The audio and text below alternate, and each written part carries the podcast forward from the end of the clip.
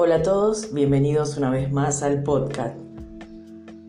Muchas veces cometemos el error de relegar a otras personas nuestra responsabilidad. Pero de mi experiencia de vida y estudios realizados y mi confianza primeramente en Elohim, comprendí que somos arquitectos de nuestro mundo interno y el futuro que queremos crear. Si aprendemos a pensar de forma asertiva, lo más asertiva posible, aún lo que nos parece imposible va a acontecer. Tengo 20 años trabajando en el sistema interno. En la primera década comencé conmigo misma, comencé a desafiar mis desafíos, como se llama este mensaje, ¿no? Y descubrí mi mundo interno en esos caminos que muchas veces no quería ver, donde había muchas cosas valiosas, otras no tanto, oscuras, sufrimiento, dolor, traumas, traiciones, miedos, enojos, rechazo, humillación, prejuicios. Me costó mucho reconocer ciertas cosas en mí. Siempre me gustó la psicología y todo lo que tenía que ver con nuestro mundo interno.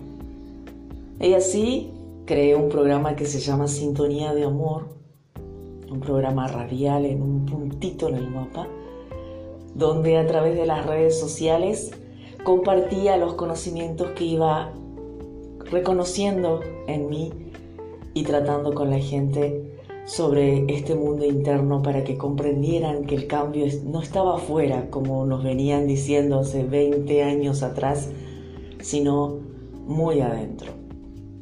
Al principio, como todo, la gente me consideraba loca porque, bueno, yo había fusionado la espiritualidad con la psicología, a la vez también con el lenguaje, el poder en las palabras y esa forma que nos comunicamos internamente.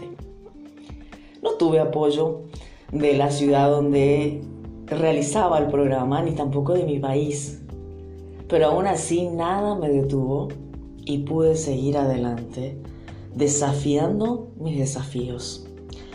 Lo único que quiero compartir con vos hoy, que es mi cumpleaños también, es que los sueños y los propósitos sí se realizan. Quizá no de la forma como nosotros lo soñamos, pero cuando una persona nació para algo, es un poder tremendo que tiene para generar un cambio. Y justamente ese es uno de mis locos sueños, cambiar el mundo con mi idea.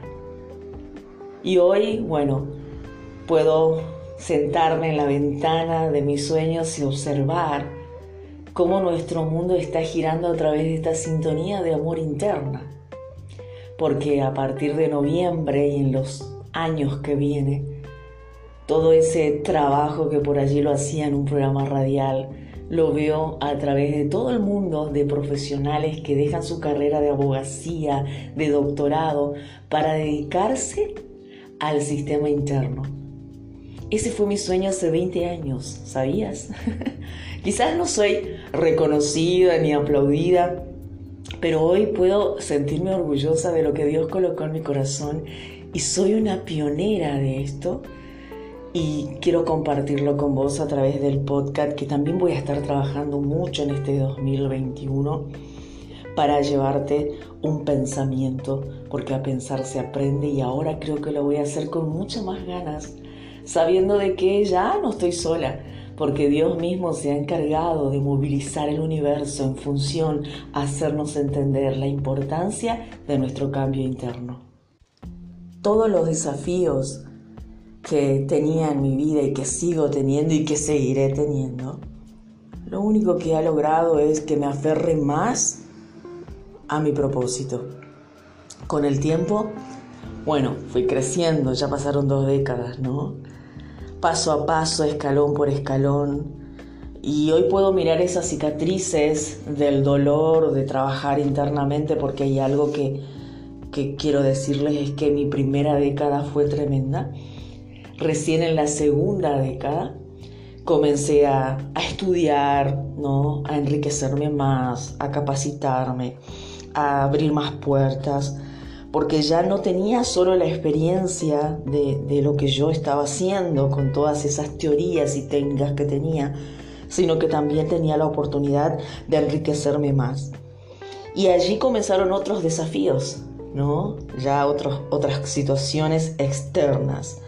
Pero lo más valioso es que siempre desafié mis desafíos. Y eso es justamente lo que quiero compartir con vos.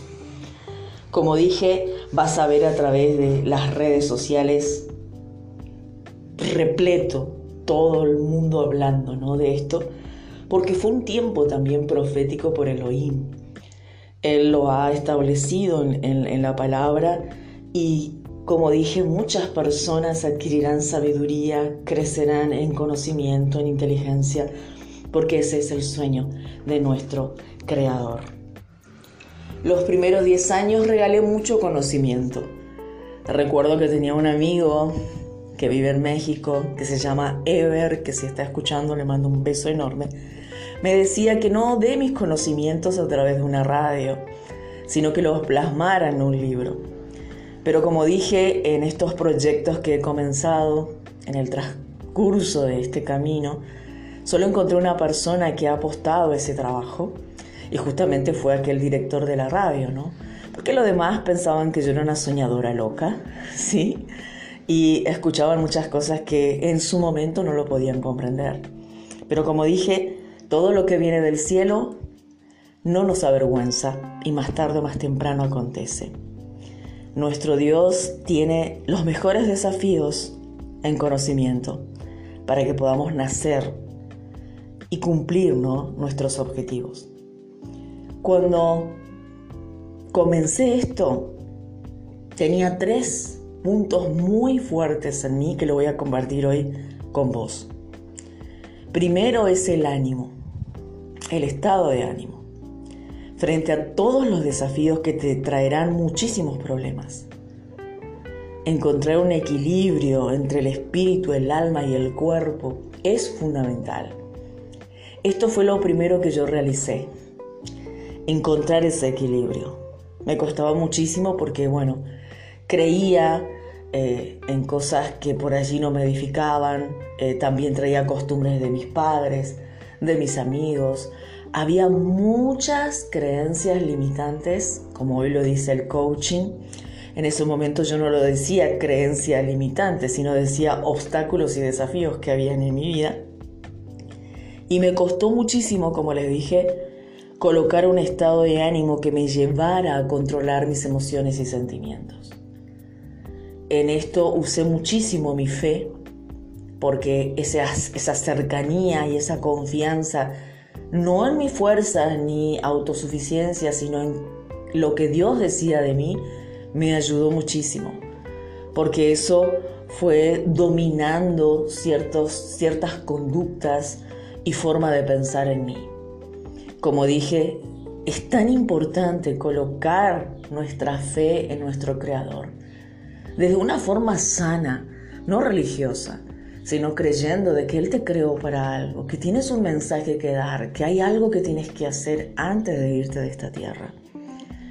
El estado de ánimo tiene que ver con nuestros vacíos, con nuestros traumas, con nuestro desorden emocional. Eso lo entendí también en mi caminar. Y sobre todo con nuestros afectos, ¿no?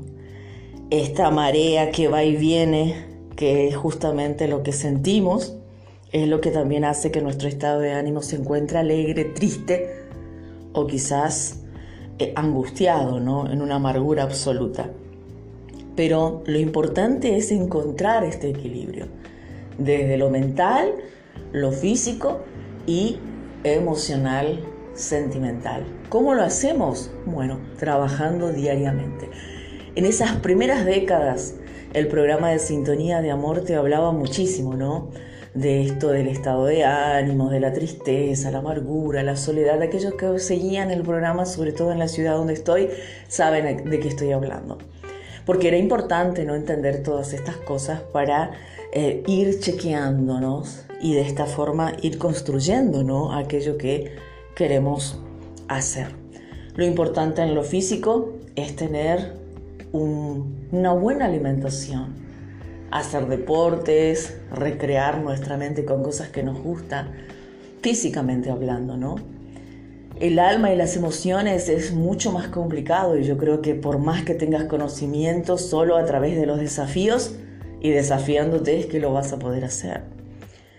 En el, en el tema de tus creencias, tienes que tener mucho cuidado, como le digo siempre a las personas, porque en este plano espiritual algunas veces nos sumergimos en la fantasía, en las ideologías o en las cosas que creemos que nos pueden hacer bien y en realidad nos están apartando y llevando a un mundo de, de más ansiedad, de más ansiedad y locuras. Entonces es muy importante chequear de vez en cuando nuestras creencias para ver si estamos cerrados y tener la humildad de decir, bueno, no, este camino no voy a seguir. Cosa que me ha pasado también trabajando internamente. Segundo punto, no a las excusas. En la primera década trabajaba mucho en las excusas porque si hay algo que me gustaba era las excusas. Seguramente como vos también, ¿no? ¿Qué significa la excusa?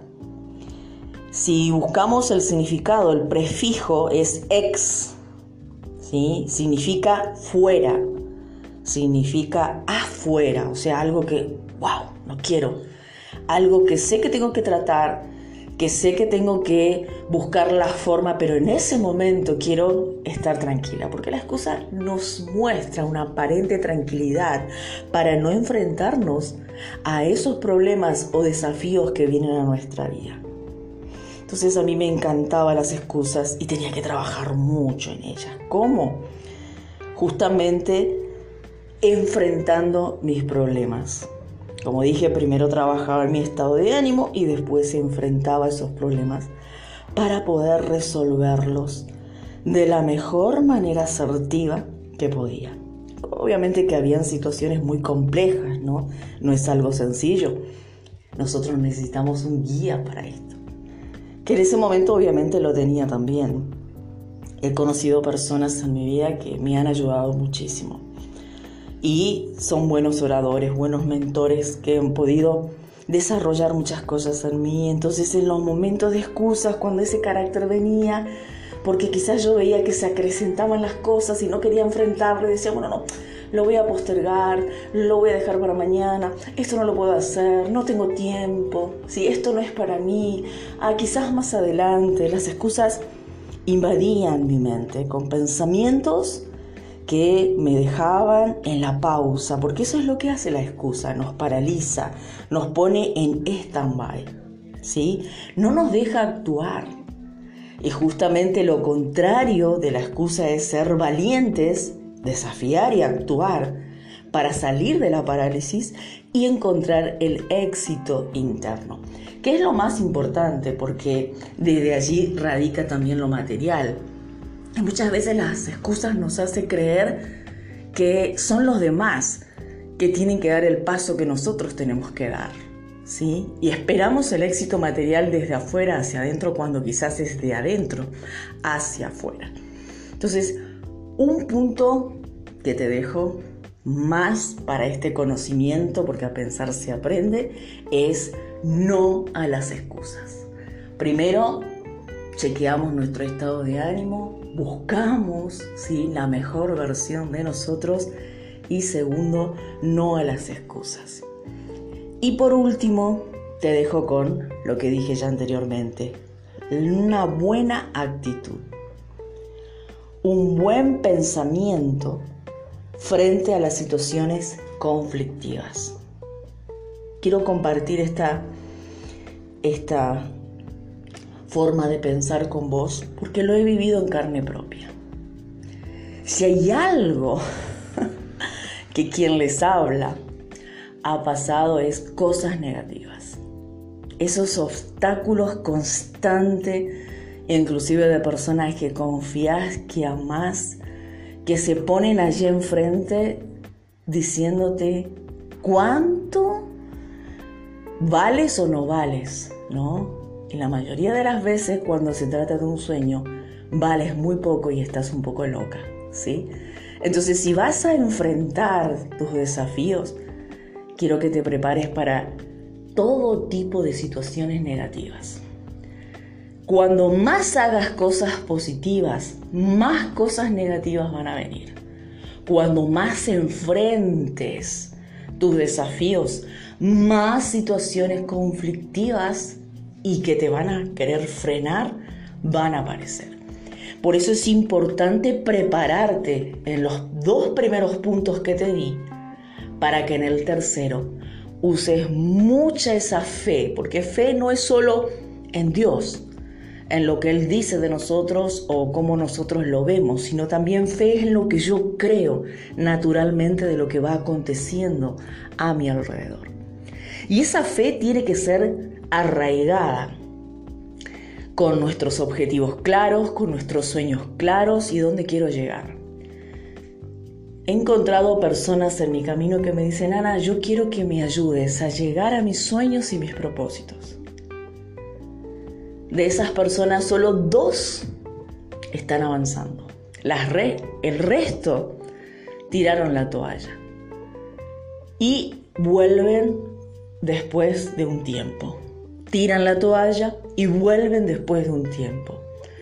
Pero ¿cómo vuelven? Peor que el principio. ¿Sí? ¿Por qué? Porque cada vez que tiras la toalla te cuesta más regresar. Porque ya hay otros pensamientos que están limitándote y predominan en ti. Por eso cuando te decides a desafiar tus desafíos, recuerda algo, y esto siempre le digo a todas las personas que piden mi ayuda, nunca vuelvas atrás. Está prohibido volver atrás. Y tienes que tener mucha fe en ti. Bueno, y, en mi caso, por ejemplo, y esto es muy, muy propio, primero está Dios, después estoy yo, y todo lo demás es una consecuencia en el trabajo que hacemos Él y yo.